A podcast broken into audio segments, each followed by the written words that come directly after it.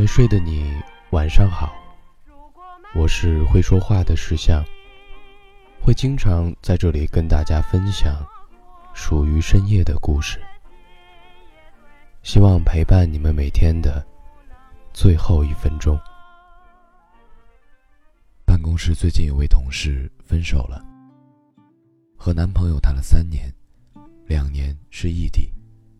有一天，别人问他分手的感受，他说：“像是卸下了一块大石头，又像是弄丢了一个再也找不回来的宝贝。”其实，微信后台留言里，几乎每天都能收到你们告诉我的异地恋故事，对异地恋的辛苦挣扎和不想放弃。这一次。我和同事与二十几对身处异地恋的情侣聊了聊，他得到了一点释然，我也算是了解了异地恋能有多辛苦了。难在聊天记录里最多的那句话是：“你在干嘛？”异地恋比普通恋人更难克服的，是无法连接到对方的那种无力感。于是只能靠不停的说，不停的问，不停的分享，要花很多时间去解释基本的事情。这里开了什么新店？最近追了什么新剧？喜欢什么角色？此时此刻，我是在洗衣服，还是已经睡了？这些解释都是耗费精力的，除非有过人的意志。否则很容易就会懈怠了。久而久之，会开始惊慌，对彼此的生活所知太少。一个男生和我说，后来会经常看不懂他的朋友圈，也不知道怎么回，只能默默点赞。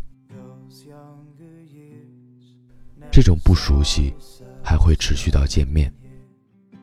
好像又胖了一点。新发型原来是这样。什么时候你的眼眶又黑了一圈？每一次见面，都要重新熟悉。这种感觉，其实挺失落的。难在生病了，再多的关心也没用，还是会脆弱。一个异地恋的悖论是。最需要对方的时候，碰巧都是对方不在身边的时候。一个女孩说：“外人说这是一种心理暗示，大概是他们没有感受过异地恋，碰上生病，也不知道能做什么，只能在外卖 APP 上下单买药给他，而最想分享的事情，也没有办法第一时间分享。”一位三星期前刚刚和女友异地的男生说：“现在最不习惯的就是看烂片，没有人跟着一起吐槽了。”一个谈了三年、十二小时时差恋的女生说：“晚上十点到家，总有点委屈，想和男友说说，但想到那边刚刚早上十点，不应该给他添堵，我的委屈。”就只能自己消化。异地恋之间的精神支持，太多都是心有余而力不足。难在，比起吵架，更怕电话那头没有声音。异地恋的吵架看不到表情，听不清语气，捕捉彼此的情绪变得非常困难。误解由此疯狂的繁殖，对彼此的怨气越滚越大，吵个架都吵不明白。但很多人说，吵得再凶，也宁愿吵架。电话那边只要一没声音，就会更慌。过于依靠言语沟通的感情，本身就让人疲惫。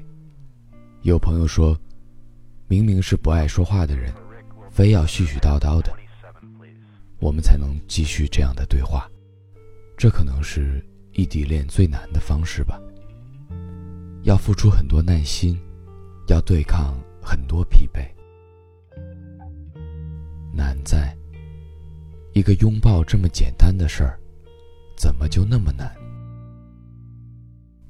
触摸，是先于语言存在的一种情感表达，它有质感，有温度，比说话要好用得多。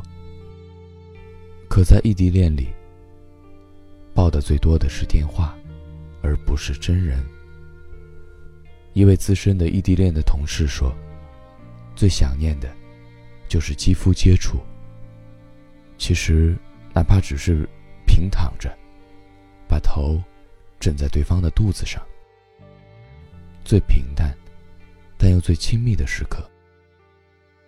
生物学里称这种状态为“肌肤饥饿”，而所有的饥饿都是难熬的。难在，没想到都这么久了，每次分开，还是想哭。很多人和我提到的一点是，分别的时候一定会哭。刚开始的分别是两个人一起哭，后来我们都不在面前哭了，改成分别各自偷偷的哭。一个男生说，每次送女友过安检，都盼她别回头，少一次目光接触，就少一个刺激源。一个女生说：“我送她到机场，去的时候是两个人。不过半小时的光景，她坐上飞机，我一个人返回家，一个人坐地铁，想着，刚刚他还坐在我的右边呢。下次见面，又是什么时候？一个月，还是两个月？”一想起说不好，就悲从中来。难在，也想百分百信任，可还是忍不住偷偷的担心。异地恋是不让人放心的恋爱，有时是不信对方而草木皆兵。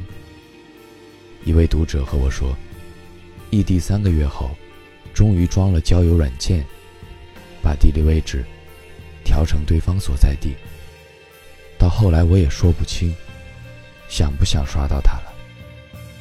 有时也会信不过自己，不知道能否挡住乘虚而入的追求者。信任，依赖的不是感觉，而是信息。缺少信息，在远距离亲密关系里，几乎是无解的。人与人之间。关怀和温暖，常常难以传达；冷漠和疏远，却经常是一点就着。是很想完全放心的，可却总是控制不住。难在，能好好走下去吗？可也不能就这样分手了吧？异地恋很容易演变成一场大型的。进退两难，一是因为进无可进，能在一起做的事情太少，有时候都会分不清自己和单身有什么区别；但退也会不舍，没有什么巨大的裂痕，又一起坚持了那么久，谁也不想轻易放弃。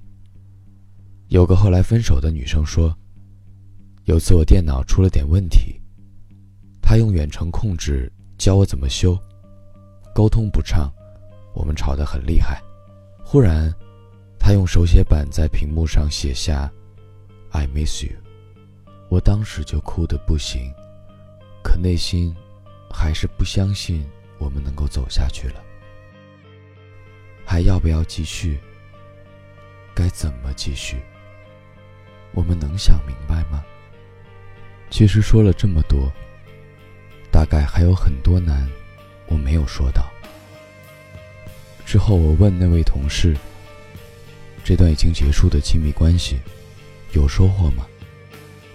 他想了想说：“我更明白了，感情中的这个分寸感和边界感。现在呢，他最喜欢的说法就是：我们各走一半，没有谁盲从谁，也不去改变谁，各走一半，慢慢摸到最舒服的相处方式。如果再碰上一段异地恋，我应该可以处理得更好。新的一年，祝你们能抵抗得了距离。